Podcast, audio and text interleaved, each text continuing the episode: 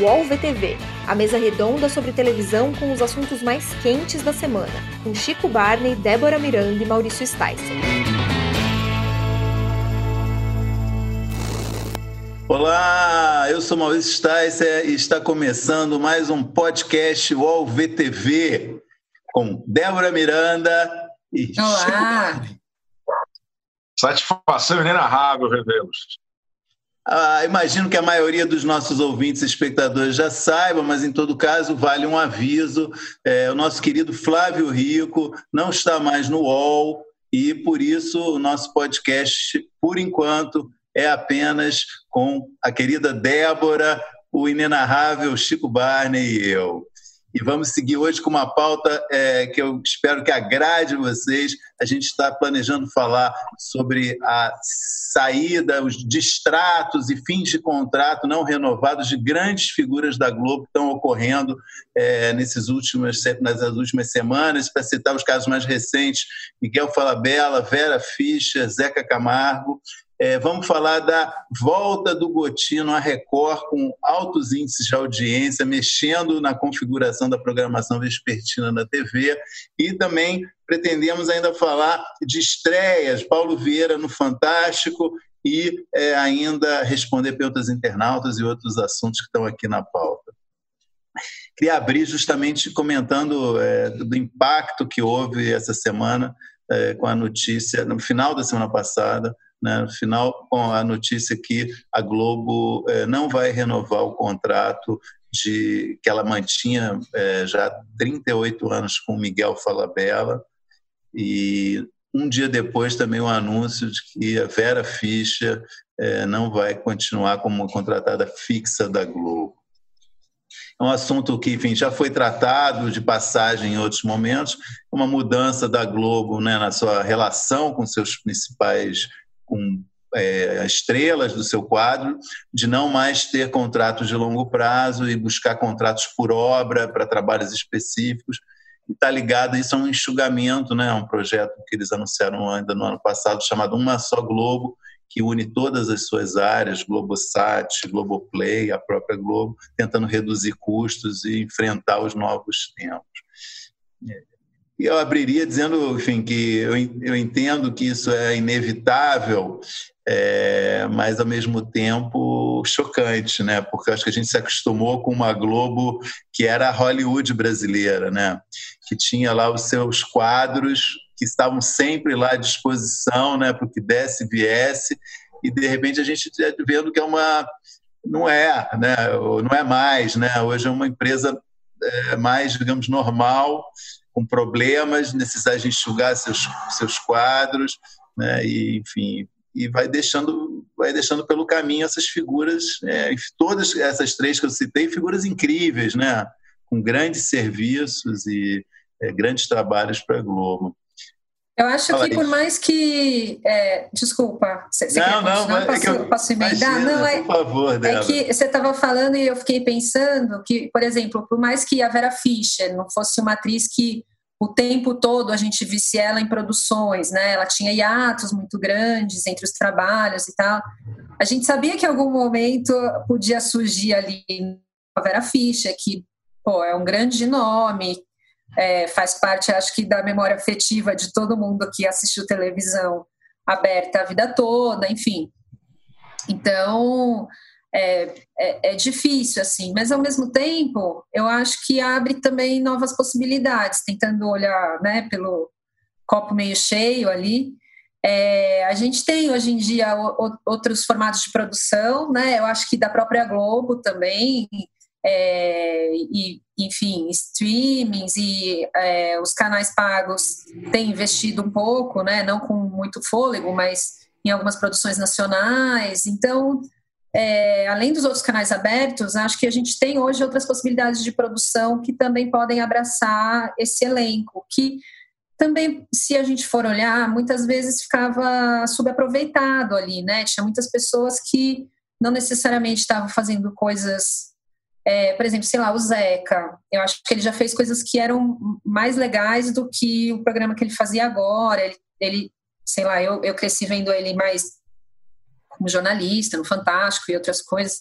Então, para mim, é, sei lá, fica também uma expectativa boa de de repente vê-lo em outros projetos que, que, que, sejam mais interessantes, que tenham outro olhar, enfim.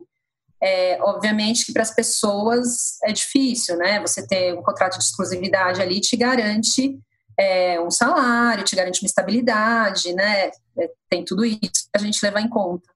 Mas acho que podem surgir outros projetos legais disso também, vejo por esse lado. Chico, antes de, de passar a palavra, eu queria é, falar de uma, um erro, mas uma omissão imperdoável da minha parte nessa lista inicial que eu fiz, que foi o José de Abreu, que também foi um, um anúncio de um distrato na semana passada. Quer dizer, só na semana passada, então, houve é, pelo menos é, quatro né, é, anúncios figuras importantes. Não, o Zeca tinha sido algumas semanas antes, então foi o Zeca, Zé de Abreu, Miguel Falabella e a Vera Fischer, que foram nomes né, de peso anunciados recentemente, que estão, não vão ter seus contratos renovados com a Globo. Desculpe aí. Pessoas de, e pessoas de muitas décadas, né? Que trabalharam é, lá muito, muitos anos.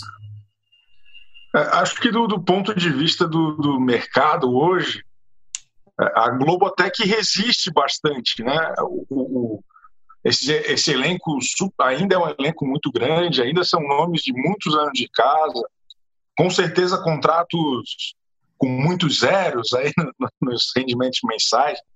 É, e é um negócio que definitivamente está se tornando anacrônico no mundo inteiro. Assim, acho que não é nenhuma questão de conjuntura nacional, mas acho que quando a gente vai lá para fora também, é, é, é, esse esquema de trabalhos por temporada, trabalhos por obra, acho que são é, é, possibilidades muito mais dinâmicas e que bom que hoje no Brasil a gente tem produções originais de Amazon, de Netflix, é, porque a gente sabe que se dependesse das outras TVs abertas, o, o investimento hoje é muito menor do que já foi. É, é, é, então, acho que, de certa forma, até tem uma entrevista, acho que do final do ano passado, do Miguel Falabella, falando que, pô, se ele apresentava um projeto para a Globo e a Globo golgava, era uma era para gaveta, não tinha muita alternativa. Então acho que essa independência também dos, desses criadores, é, é, é, por mais que tenha um, um, um, peso econômico muito forte, acho que do ponto de vista de produção pode ser super positivo. Acho que existe um desafio muito grande dessas pessoas formadas com a cabeça da Globo e de uma Globo às vezes que nem é a Globo mais de atualmente, né? Que está mudando hoje um seriado do, do, Miguel Falabella, uma novela do Miguel Falabella em relação ao que ele fazia 15 anos atrás, 20 anos atrás, é outro é outra linguagem, é outro público, é, são outras cobranças até sociais, enfim. Então não não sei qual que é o encaixe como que isso se daria em outro lugar? Acho que tem um cara que está fora, que eu sempre falo aqui, que está fora do mercado faz tempo, está fora da Globo faz tempo, que é o Carlos Lombardi. É, eu não consigo entender porque que ele não está na HBO, porque que ele não está na Netflix. Né? Mas com certeza tem uma série de questões aí de, de construção de carreira, de enfim, de como que isso se dará, que acho que não tem uma ligação tão simples, né? De ah, saiu da Globo, o mundo se abriu. Acho que tem uma série de desafios de talvez de reciclagem, de como que se adequa, precisa de agente, precisa de empresário, como que isso vai ser.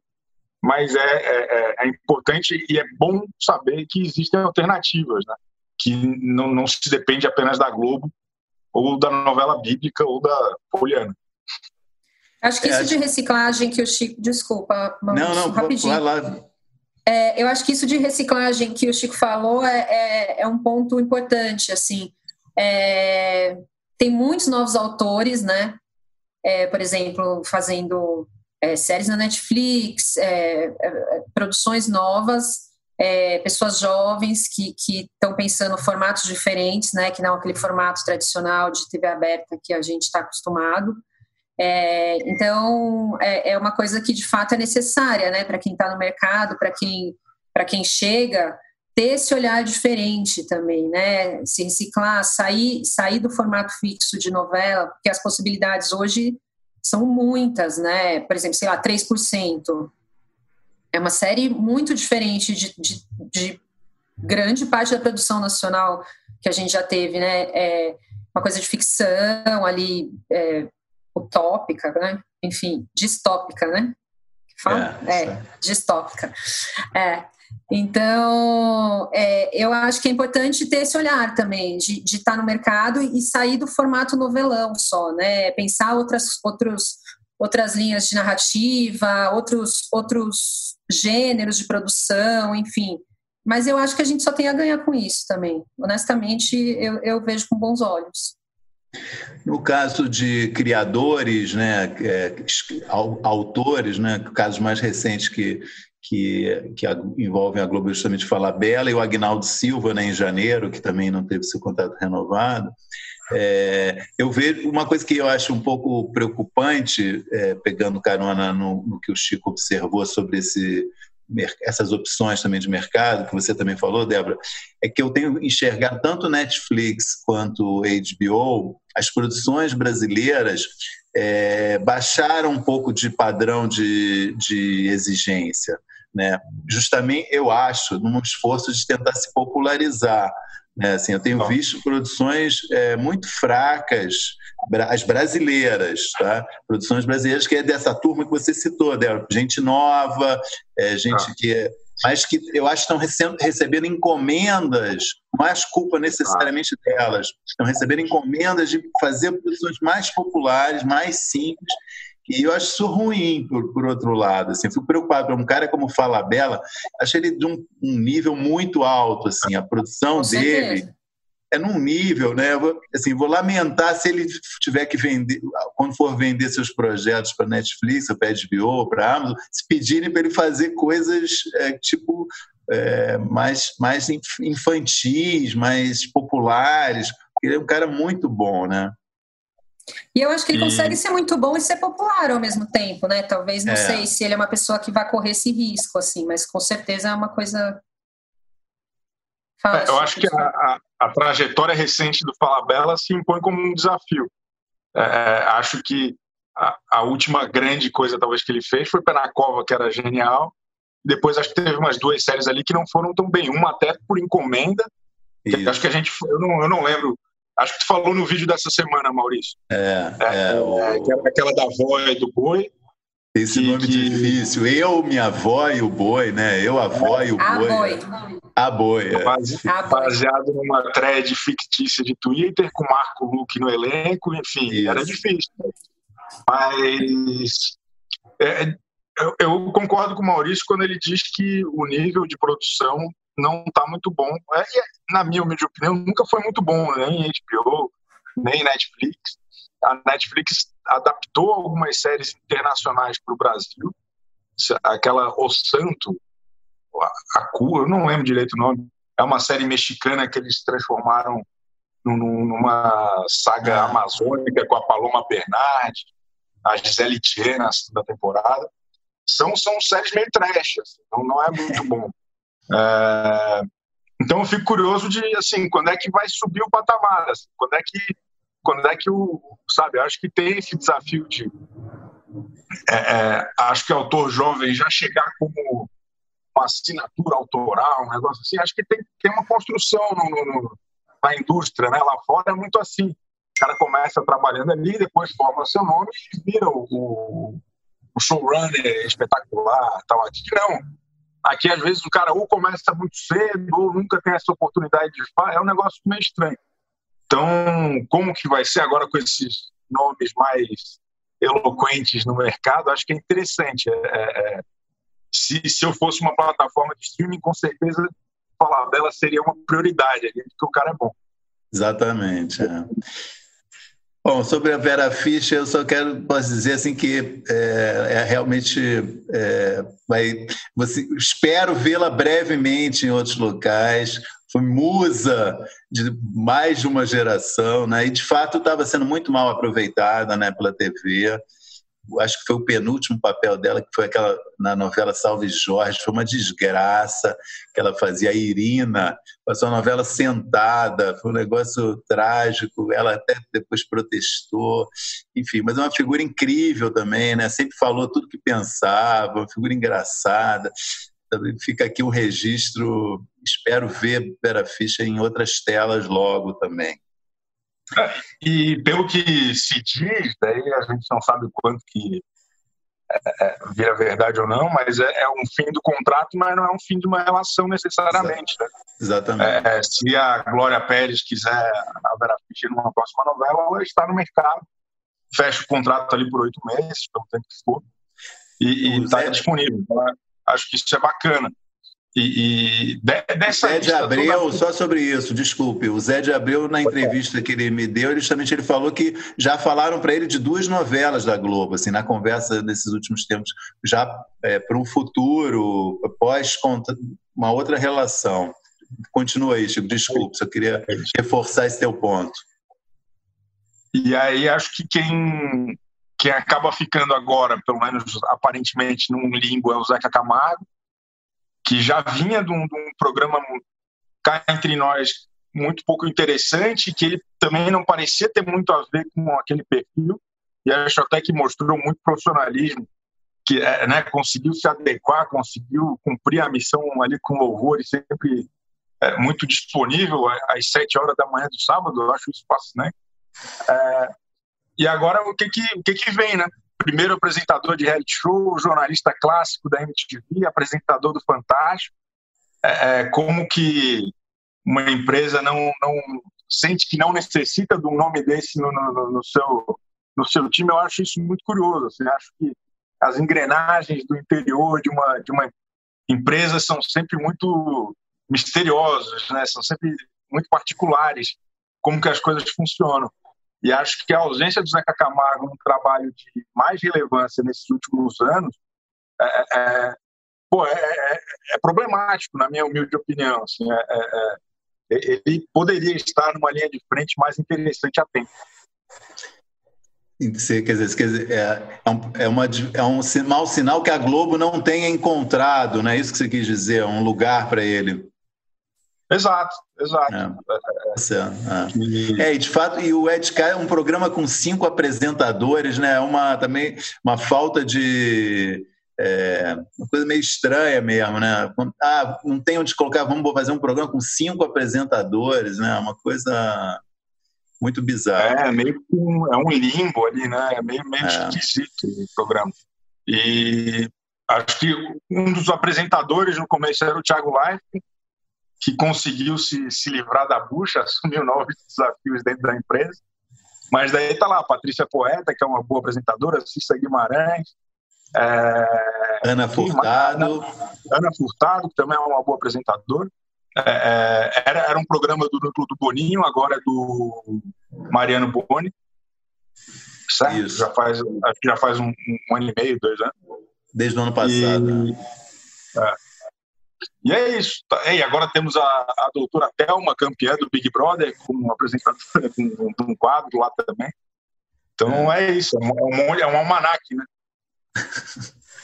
Bom, é, falar do, da estreia mais notável dessa semana, que foi a volta do Reinaldo Gotino a Record, na segunda-feira, já no Balanço Geral é, sempre estreia sempre atrai, né? E, e, teve um resultado de audiência em São Paulo muito bom, né?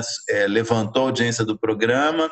E, segundo dados que eu vi nessa terça-feira de manhã, baixou a, as médias das últimas quatro semanas, tanto do SP1 da Globo quanto do Hoje da Globo.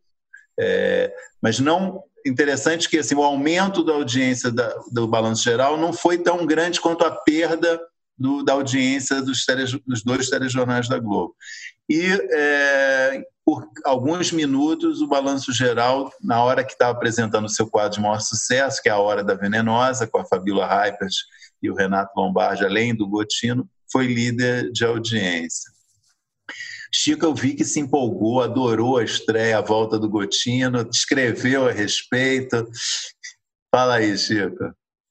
Não, eu, eu gosto muito do Gotino, cara. Eu, eu acho que ele estava totalmente peixe fora d'água lá na CNN. Acho que ele é bom não de falar dos, das causas da miséria nacional, mas dos efeitos da miséria nacional. É, então, acho que é melhor falar do cotidiano do que da política. E e acho que ele tem uma química excelente com o Fabiola Harper, com o Renato Lombardi. Acho que aquele quadro do, da Hora da Venenosa por mais simples que seja, por mais, sabe, é, porra, ler notícia e comentar, é, é, sei que é, é, extremamente simples, mas gosto muito do, do, da dinâmica deles. Acho que isso faz toda a diferença e isso não é fácil de replicar. É, é, isso é muito difícil de, de, ter, de construir, e acho que eles, eles fizeram isso ao longo de um longo trabalho e, e foi bacana vê-los de volta. Acho que o efeito, a resposta do público tão rápida e tão positiva não é por acaso. E, e enfim, acho que é uma boa opção aí para as tardes de pandemia. Eu, eu, concordo com o Chico, embora não seja o meu formato favorito é, de telejornal, né, policial tal, não é uma coisa muito que me atrai, mas a sensação que dá agora quando você vê é, o Gotino na bancada, na bancada da CNN e, e hoje ele apresentando, parece que ele estava preso, né? Parece que ele estava até, assim, não sei, a sensação que dá é que ele estava subaproveitado, assim, eu acho que ele não, não, não foi mal na CNN, nada disso, acho ele um ótimo apresentador, é, mas ele, ele tem esse a mais ali, que ele, quando ele está lá de pé, se movimentando, comentando aquele assunto quente, que é polêmico, que é violento, enfim, ele tem, ele tem essa, essa pegada, assim. Então, acho de fato que é onde ele brilha. Não que na CNN ele tenha, ele tenha ido mal, mas eu acho que é onde ele brilha. Eu queria até passar, tinha umas perguntas de internauta sobre esses assuntos que a gente está falando. Queria só fazer antes um registro. Eu não lembro se foi o Chico ou se foi você, Débora, que comentou em algum momento é, sobre o, a Hora da Venenosa, que ainda que a gente esteja aqui festejando a volta do Gotino, que a grande atração é a Fabiola Hypert, né? que a, o sucesso do quadro é graças à Fabiola Hyper, né? Isso eu acho importante registrar, né? quer dizer, e é justamente é nessa hora que a audiência sobe, né? É nesse momento que, que, que a Record consegue beliscar a Globo, né? É, a Fabiola, ela, ela tem aquele aquele. Acho que ela tem aquele apelo com o público, assim, minha malvada favorita, sabe? É, porque o, o pessoal gosta muito do jeito dela. E, e, assim, é, ela, por um lado, ela é bem humorada, tem aquela, aquela brincadeira com a Judite. Judite, né? Que chama, Chico? Você que é fã? Judite, a né? Própria. A cobra, enfim. Eu acho. É, é, é, é uma, uma coisa simples, mas que, que tá calcada muito no carisma dela também, né? Enfim. É. Não, e para o Coutinho é, é, um baita negócio. Trocou o Coppola pela Judite. É, é isso aí eu, eu, consigo entender por que, que ele tomou essa decisão aí tão rápido. Não, e tá o Lombardi, ele é, ele é envolto naquela, naquela brincadeira, ele vira aquele personagem meio deslocado, ah, engraçado bom. ali no meio da. É, não, por mais que seja um jornalismo ali, principalmente nas primeiras horas de Mundo Cão, acho que o Reinaldo Gotino ele tem uma abordagem que não é truculenta. É muito mais leve, muito mais amistosa, por mais que, barbaridades acontecem. Mas ele, ele tem um tom muito para esse horário. Assim. Ele não é o Bate, ele não é o Datena, ele não é o Marcelo Rezende. É, um, é, é, é o jornalismo policial family friendly, se é que isso existe. Começa que ele, ele já, já disse isso mais de uma vez, uma vez numa entrevista a mim, que ele não concorda que, com essa ideia que é muito. É, que meio tá na. faz uma espécie de, de nuvem em todos esses programas policiais que bandido bom é bandido morto, né? É, ele discorda disso, ele não tem essa, essa postura, né? E eu acho que passa isso.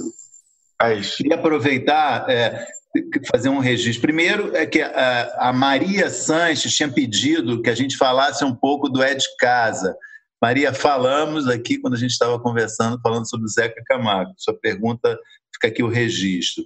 É, o Bruno, é, nosso ouvinte preferencial, que manda pergunta toda semana, é, pergunta se, e eu acho que está relacionada essa volta do Gotino ao, ao Balanço Geral, se realmente Geraldo Luiz pode ir para o SBT. O Geraldo Luiz que vinha foi, é, foi é, assumiu o lugar do Gotino quando ele foi para a CNN, mas se afastou agora no período da pandemia. É, o que eu sei é que, por enquanto, é mera especulação esse assunto, e eu acho que essa especulação surgiu justamente porque é, o Geraldo ficou sem função. Né? Quer dizer, quando... o que, que vão fazer com o Geraldo? Eu, aí eu acho que nasceu essa especulação. E é, há um, um, um boato também recorrente que o Silvio Santos gosta do Geraldo, do estilo dele. Mas, por enquanto, que eu saiba, não tem nada de concreto em relação a isso. Toda vez que o Geraldo perde programa na Record, dizem que ele vai para o SBT. Exatamente. É, uma, é, uma, é um boato recorrente. Acho que já é a quinta vez que assina o passaporte dele, carimbo. E antes de a gente é, também é, fazer um break, uma, tem uma pergunta do MRG Bezerra, que eu acho que tem a ver com isso que a gente está conversando, que é o que vocês acham que poderiam ter salvo o nosso querido Se Joga? Justamente, Se Joga era a vítima preferencial do, da hora do, da, da, venenosa. Essa é uma pergunta claramente dirigida para o nosso Chico Barney. Cara, acho que a única coisa que pode salvar o Se Joga é a Fabiola Raia perder para o SBT em outro horário. É, é, é, o Reinaldo Gotino ter ficado na CNN. Não sei não, viu? É difícil, né? Se voltar ou se joga. Só é, para o ouvinte, não sei se ele acompanhou, quer dizer, desde que houve essa interrupção da, é, causar, essas mudanças na grade causadas pela pandemia, o jornal hoje está indo até 5 para as 3 da tarde. Né? E isso que tem causado derrotas ao balanço geral, que entra com a hora da venenosa por volta das 2h15, ontem, na segunda-feira, entrou às 2h30. É, nessa hora já normalmente estava o Se Joga, o nosso querido Se Joga, como disse o, o amigo internauta, apanhando desesperadamente é, do, do, da Hora da Venenosa. Então, por enquanto, com essa grade, não vai, não vai acontecer isso. E a apresentadora do Se Joga, a Fernanda Gentil, está no É de Casa. Ela, ela ganhou um, um, quadro lá. É, é, não sei se é uma boa notícia para ela, mas está é, lá. Exatamente. É curioso isso, como às vezes é, os canais é, insistem no mesmo formato ali, num horário, e depois por alguma coisa precisa mudar e acaba dando certo, né? Porque era um horário de entretenimento, é, de video show, é, que tantas vezes a Globo tentou reformular e salvar e fazer funcionar e tudo mais. Daí criou um formato novo, que era o Se Joga, investiu colocou, levou famosos, né? Enfim, aí agora era só aumentar o jornal, né? Pronto, resolveu. Depois, depois de tanta polêmica, de tantas idas e vindas, de tantos apresentadores, de tanta rotatividade, cresceu o jornal e, e funcionou. Eu acho isso. E não tem, é... não tem nenhum indício de que as notícias vão diminuir nos próximos meses ou anos. Então, não. acho que a Marina Coutinho está tá bem calçada ali no, no futuro próximo. É, aliás, isso é uma coisa importante também, né? A Maju é outra que é, é bastante querida, assim, pelo telespectador. Ela tem um carisma também gigante. Eu acho que pode ter a ver com isso também, não necessariamente só aumentar o jornal, né? Mas acho que talvez a presença dela também possa ter sido um fator decisivo aí. Gente, antes de mudar de canal, queria pedir para o nosso ouvinte, aquele que nos acompanha é, nos distribuidores de podcast, para assinar o nosso programa. Né? É só ir lá, assine o UOL VTV, tem Spotify, Apple Podcasts, Google Podcasts, é, onde mais, é, qual plataforma mais você ouvir. Ajuda a gente enfim, é, eu acho torna você mais próximo da gente. Agora eu sim vou pedir, vamos mudar de canal? Sexoterapia é o podcast sobre sexo e relacionamento de Universa, a plataforma para mulheres do UOL. Às sextas-feiras, eu, Marina Bessa e a sexóloga Ana Canosa conversamos sobre algum tema de sexo baseado em casos reais. Você pode ouvir Sexoterapia e outros programas do UOL em uol.com.br barra podcasts, no YouTube e também nas principais plataformas de distribuição de podcasts. Recebe salário, faz transferência, pagamento, recarga de celular e até empréstimo, tudo sem taxa. PagBank, a sua conta grátis do PagSeguro. Baixe já o app e abra sua conta em 3 minutos. Saudades do Flávio, que ele gostava da propaganda, do podcast. E daqui a pouco é a hora que alguém vai ligar para ele. Flávio segue em dezenas de jornais em todo o Brasil com sua coluna firme e forte. Leitura fundamental sempre. Um salve do podcast UOL VTV para o Flávio Rico. É, tinha programado aqui da gente comentar a estreia do quadro novo do Paulo Vieira no Fantástico. É, antes disso, eu queria só fazer um breve comentário. É, acho que vocês viram também, não sei se nossos ouvintes todos viram. Vou até fazer essa propaganda que não merece para o Fernando Pelégio, diretor de Planejamento Artístico e Criação do SBT, que ouviu o nosso programa na semana passada, que a gente tratou é, da vitória da Record, é, da conquista da vice-liderança da Record sobre o SBT pelo segundo mês seguido, que a gente tentou explicar por que, que isso ocorreu, já que o SBT vinha como vice-líder há um ano seguido, né, conseguindo vitórias, e nos últimos dois meses, abril e maio, foi superado pela Record. E todos nós fizemos várias observações sobre, é, além dos méritos da Record, que a gente festejou porque ela está se movimentando, também os problemas que o SBT apresentou nesse período. Pelégio é, ficou é, chateado, fez um textão no, no, Instagram. Eu queria só fazer uma observação. É, eu não quero ficar com a última palavra, ele tem todo o direito de reclamar, de protestar, mas há algumas coisas injustas que ele falou que eu queria registrar. Né? Primeiro, ele, ele achou é, que é, falou que é ultrajante ouvir que saímos de férias em dezembro e não voltamos. Não lembro quem falou isso, mas é prático, é assim, foi um exagero pequeno, mas praticamente a verdade, porque o SBT sempre sai de férias em dezembro, não faz nada em janeiro e fevereiro e volta em março. Quer dizer, janeiro e fevereiro é só reprise. O SBT, de fato, voltou em março, mas teve um, duas semanas e parou de novo. Então, assim, a Maísa teve um programa novo, é, vários casos assim, então não teve, foi praticamente, é, não voltou de férias. Então foi um pequeno exagero retórico, mas que corresponde à realidade do que aconteceu. E outra coisa que eu queria deixar claro, que ele, ele, ele fala que achou preconceituoso o nosso comentário, talvez pelo fato de a concessão, né, o SBT, pertencer a um ex-camelô. Gente, isso é das coisas mais absurdas que ele podia dizer. Né? A trajetória do Silvio é objeto de admiração de qualquer pessoa, qualquer brasileiro, a história dele, como ele conquistou a televisão. É, é, tem preconceito nenhum nisso. E uma Tem gente que escreve coisa... livro a respeito. e uma última coisa que eles chamam a gente de haters.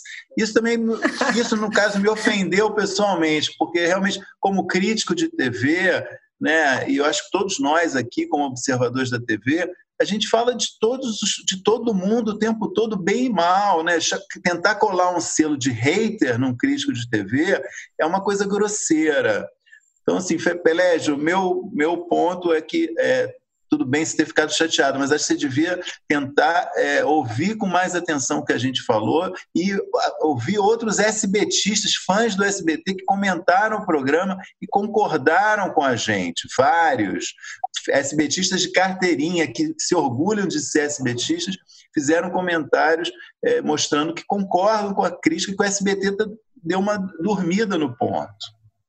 Eu queria só acrescentar é, essa, essa, essa parte do hater, especialmente, eu achei bastante, enfim, é bem a, a cara da vida que a gente está levando hoje em dia, né? Mas é, há muita diferença entre a gente criticar algo, discutir um assunto e trazer argumentos para essa discussão do que ser um hater, né?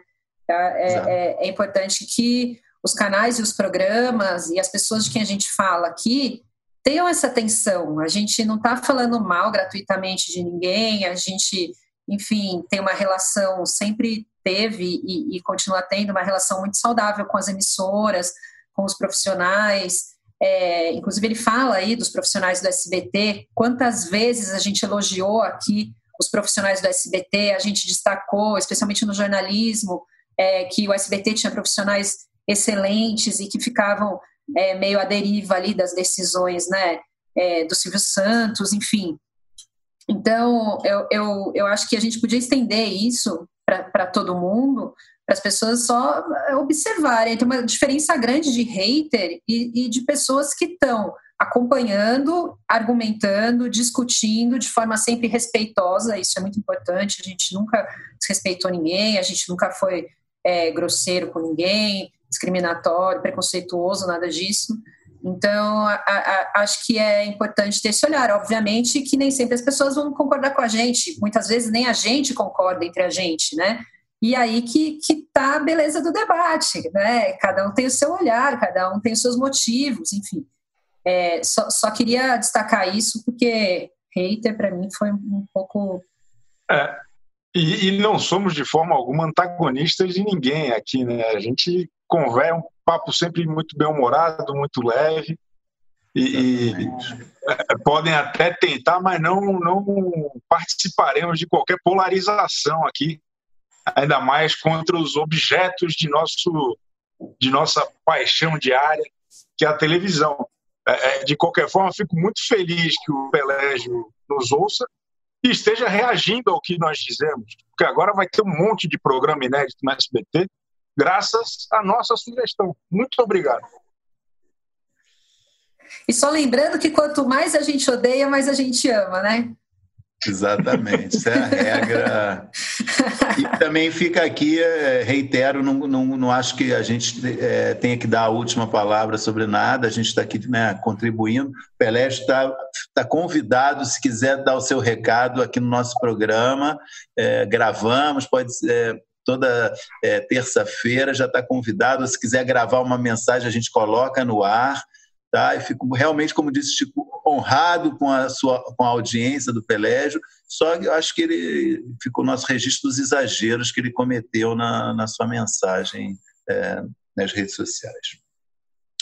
Bom, eu, o último assunto que a gente tinha aqui para comentar é, hoje, programado, é a estreia do Paulo Vieira no Fantástico né, que é o quadro Como Lidar, um produto pensado é, especificamente para esse período de quarentena, feito dentro do apartamento dele, brincando com a situação da quarentena. E é, eu achei muito legal, até gravei um vídeo sobre isso nessa semana quinto programa que, os, que o Paulo Vieira participa desde que entrou na Globo, em abril, estreou em abril do ano passado. O cara é um fenômeno, realmente. O cara é bom demais, né? muito talentoso. E eu passar, como eu já falei muito, passar a palavra para vocês, especialmente para o Chico, que eu sei que também é fã e viu e gostou do programa, né? do quadro. Né? Não, muito divertido. Acho que o Paulo Vieira ele tem um, um diferencial muito forte, ele que ele inverte a lógica do, do humor da Globo de anos e anos que era um olhar da classe média sobre o, a classe mais baixa.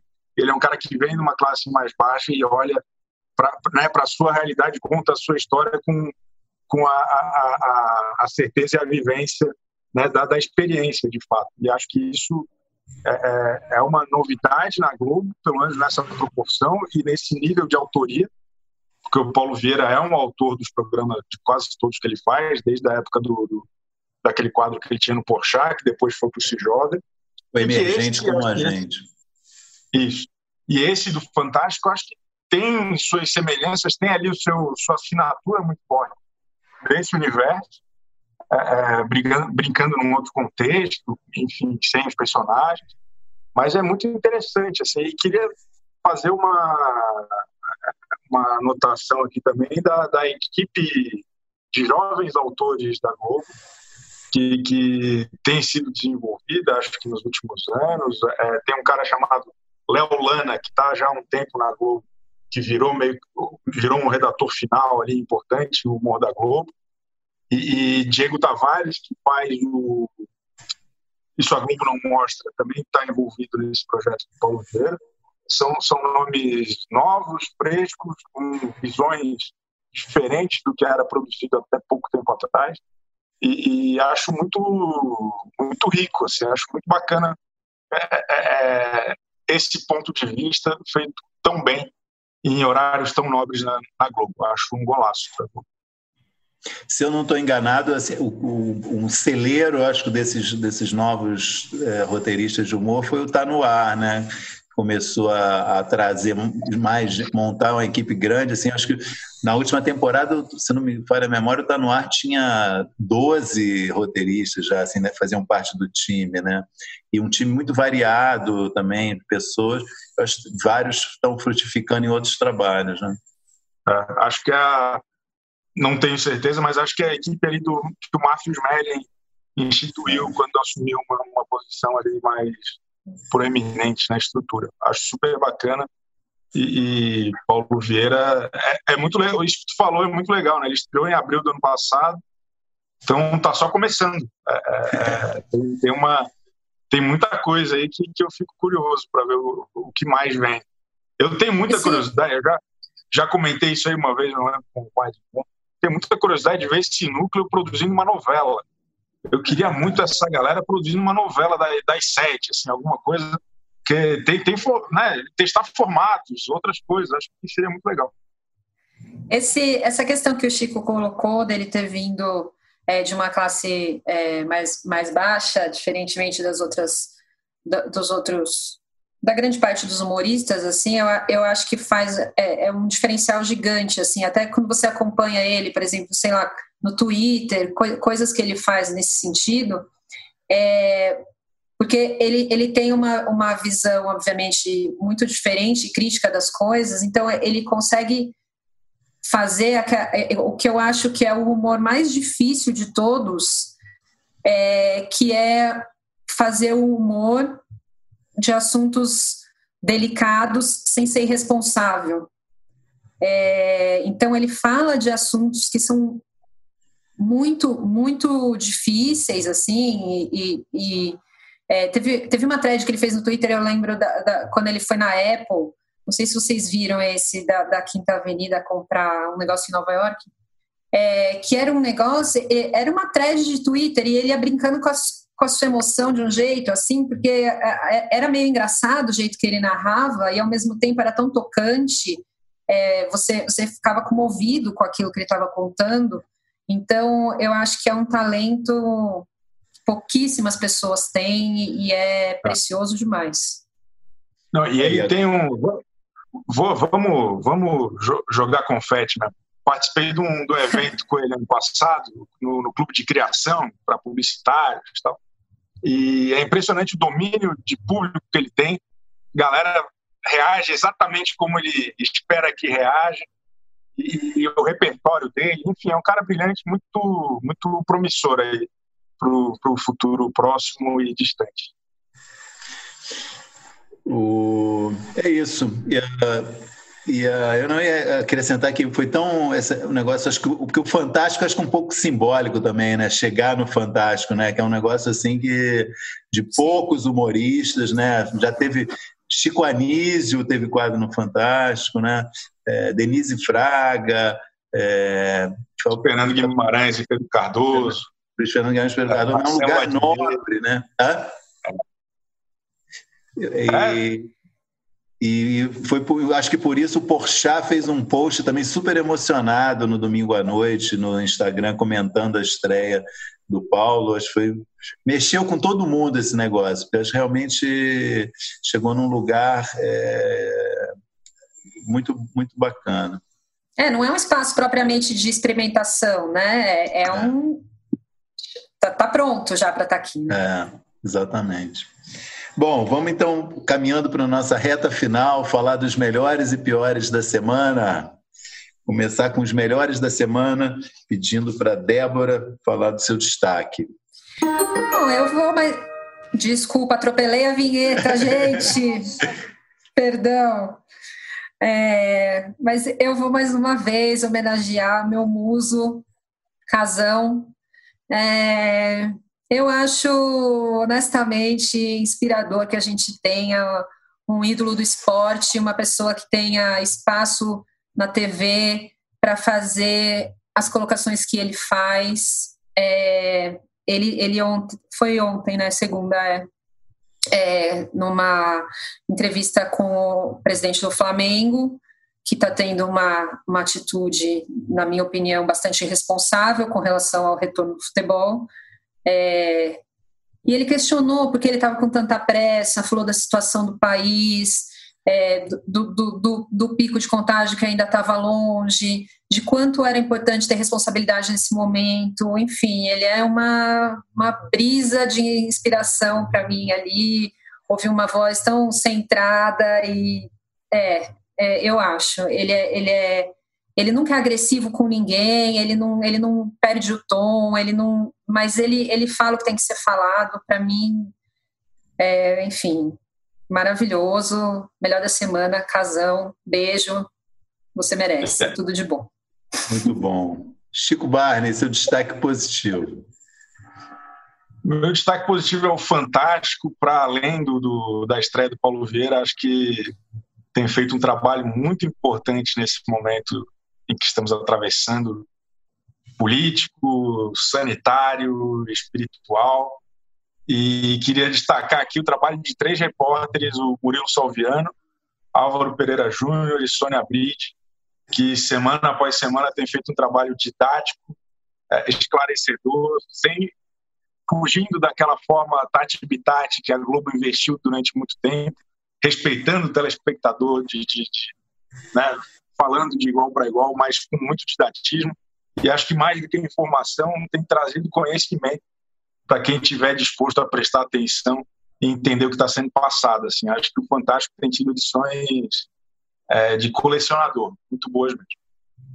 O Álvaro tem essa dedicação muito grande à ciência, eu acho que nesse momento é muito importante a, a, a busca que ele tem ali de, de, de ter esse olhar para pra, as coisas científicas e, e, mostrar isso de uma forma é, que seja compreensível, não, não necessariamente didática, assim, mas compreensível para todo mundo, assim, é, as reportagens que ele tem feito, de fato, são, são maravilhosas. Muito bom. Bom, meu destaque positivo é, vai para o programa Em Pauta da Globo News, que semana passada é, disse que entendeu o recado vindo das redes sociais após fazer um programa em que discutiu é, os protestos é, contra racismo e violência policial nos Estados Unidos apenas com é, uma bancada só com comentaristas brancos, que foi alvo de muitas críticas, e no dia seguinte a essa, essas críticas escalou é, um time é, de seis jornalistas negros, é, o apresentador Heraldo Pereira e cinco jornalistas mulheres, para fazer o programa inteiro. Foi tão bom o programa que, Globo, foi reprisado depois no Globo Repórter, sexta-feira. E queria falar sobre duas coisas. Um, achei muito bacana esse reconhecimento, né, saber ouvir, né, dizer entendemos o recado, né, reconhecer o erro. E o dois, a, a, a mensagem de que é preciso ampliar né, a representação racial na TV. E isso não resolve o problema, né? Só fazer um programa é, dessa forma, mas acho que mostra que há uma, há uma preocupação em relação ao tema, né, que é importante, que é geral, acho que de todas as empresas de comunicação, de, de, de melhorar a sua representatividade, ampliar a sua representatividade.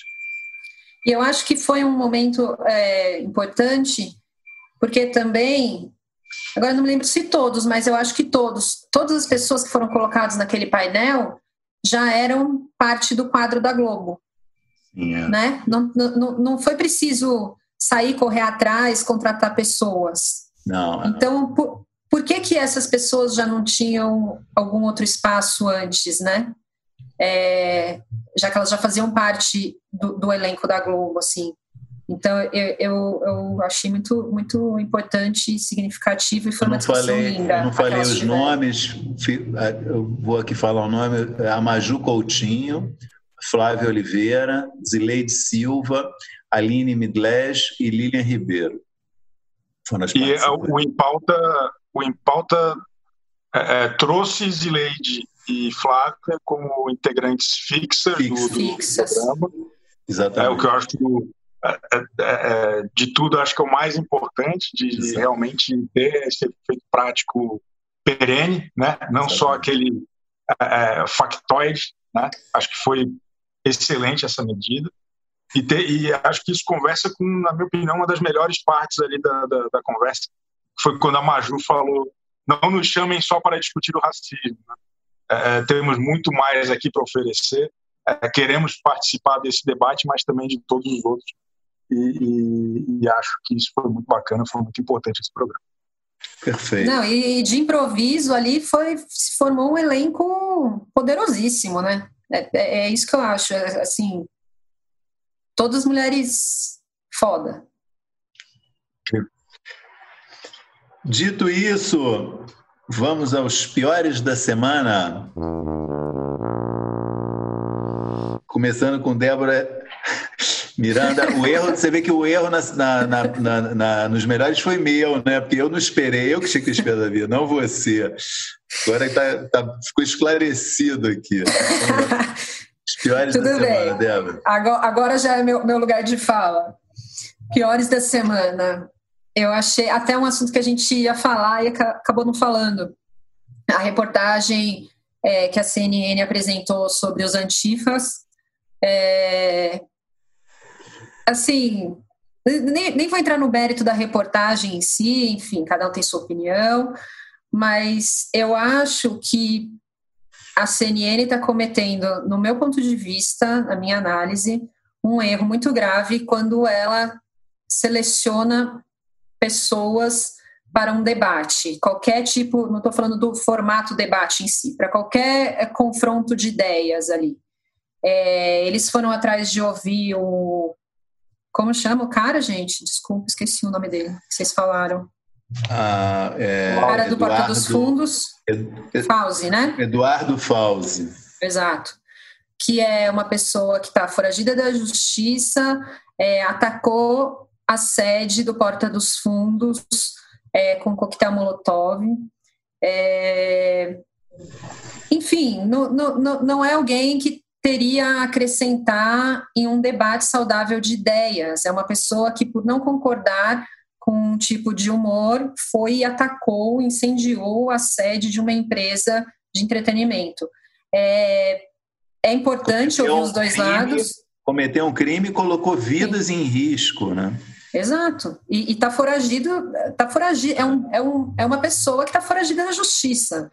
É, assim, muito importante a gente se preocupar sempre com os dois lados do debate, muito importante a gente ouvir ideias é, que sejam diferentes, colocar, colocar um debate saudável ali no ar, mas eu acho que está havendo uma, uma confusão ali no conceito na hora de escolher quem são as pessoas que vão se contrapor em, em ideias. Assim, eu acho que esse foi o ponto máximo para mim da, do, do, que era, do que passou do limite, assim, não, não tem, a gente já tinha criticado aqui um pouco que sempre a direita era representada por extremistas, por MBL, por pessoas, né, que tinha tantas outras pessoas da direita que poderiam falar durante os debates tal, e isso cada vez está tá, tá, tá, tá indo mais, mais longe, mais longe, até a gente chegar ao ponto de achar que uma pessoa que pode discutir antifascismo é um cara que, que cometeu um crime e que está fora da justiça, entendeu? É, é, Para mim é inadmissível. Muito bom você ter registrado isso. De fato, esqueci durante a nossa conversa de trazer esse assunto que a gente tinha combinado de falar. Muito bom. Chico Barney, seu destaque negativo. Um pouco mais light. É... A Manu Gavassi fez uma live essa semana no Multishow, mas o, ponto negativo não é a live em si, mas as reações super exageradas que o público teve. Acho que o nosso, a nossa indústria cultural ainda é muito imatura para entender algum, algumas apostas artísticas de, de, pessoas sem, sem medo de ousar, que foi o que Manu Gavassi fez, e acho que o público lamentavelmente não acompanhou, parte do público, sempre muito barulhento, falaram horrores, fizeram comparações muito idiotas. Então fica aqui meu ponto negativo para essa imaturidade do público em relação ao show de Manu Gavassi. Mas o show você gostou? Eu, graças a Deus, não assisti, Maurício.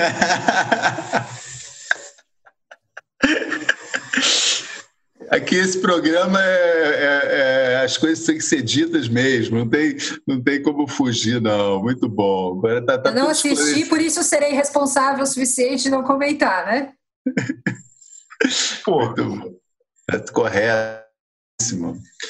É, o meu destaque negativo vai para a cobertura é, hesitante e às vezes e até não inexistente de alguns canais de televisão da grande e chocante notícia que houve na segunda-feira sobre a decisão do governo de alterar a forma de contabilizar, de divulgar os dados sobre a pandemia do coronavírus no Brasil, né, um claro esforço ali de maquiagem desses números.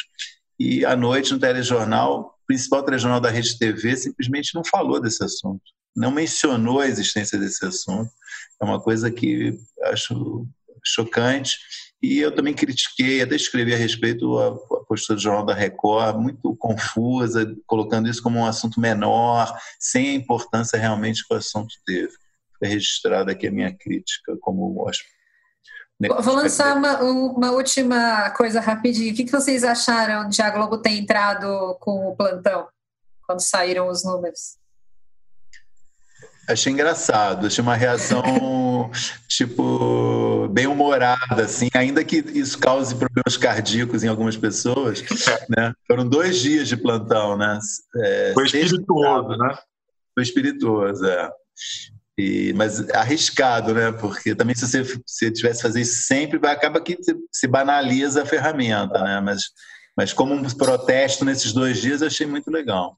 Um então, como um protesto e como, e como um negócio, um, um, posicionamento de sim, isso é tão importante que a gente ah, vai dar um plantão nessa hora, entendeu? É, é. Eu, eu, gostei que o Fantástico, que virou meu assunto preferido, aparentemente, vou ter que levar isso para terapia, é, ele interrompeu uma, uma matéria, é, ele fez, teve um plantão do Tadeu ali, no meio de uma matéria, daí passou os números, aí depois voltou também.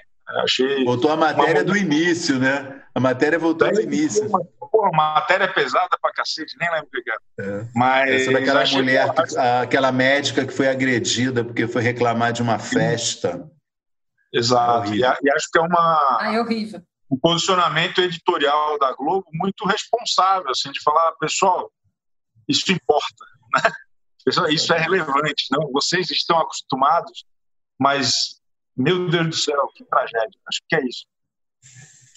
Muito bom. Então, antes da gente encerrar, eu, vamos é, ouvir qual é a efeméride da semana, Chico Barney. É, é uma referência ao senhor doutor Eduardo Bolsonaro, que no dia da gravação, terça-feira, reclamou que a Globo tirou o desenho animado do ar para colocar a Fátima Bernardes incentivando os brasileiros a se masturbarem. Então, é, é, trouxe aqui um, um, dado que faz 19 anos e 11 meses que a TV Globinho entrou no ar. Era parte do programa da Angélica no começo, do Bambu Luar. Ficou no ar até na grade diária até 2012 e aí saiu em 2015 definitivamente, porque ainda era apresentado aos sábados. Mas em 2012 deu lugar ao, a, ao encontro com Fátima Bernardes para discutir grandes pautas da sociedade. É. Foi longe, hein, Chico? É isso que eu ia dizer. Eu acho que você... rolê! já, já houve efemérides melhores do que essa, Chico. Galera, eu, eu, eu, cresci vendo novela da Glória Pérez. Vamos voar comigo, por favor. Bom, com essa, é, em bom humor e alto astral, como a gente tenta sempre, apesar de às vezes falar de temas espinhosos e duros, é, vamos encerrar o podcast UOL VTV dessa, de, dessa semana. Obrigado, Débora. Obrigado, Chico. Valeu. Obrigado por quem nos ouviu e nos escutou e nos assistiu até esse ponto. Tchau. Valeu. O AlvTV tem apresentação de Chico Barney, Débora Miranda e Maurício Sticer. Edição de áudio de João Pedro Pinheiro e coordenação de Débora Miranda e Juliana Carpanês.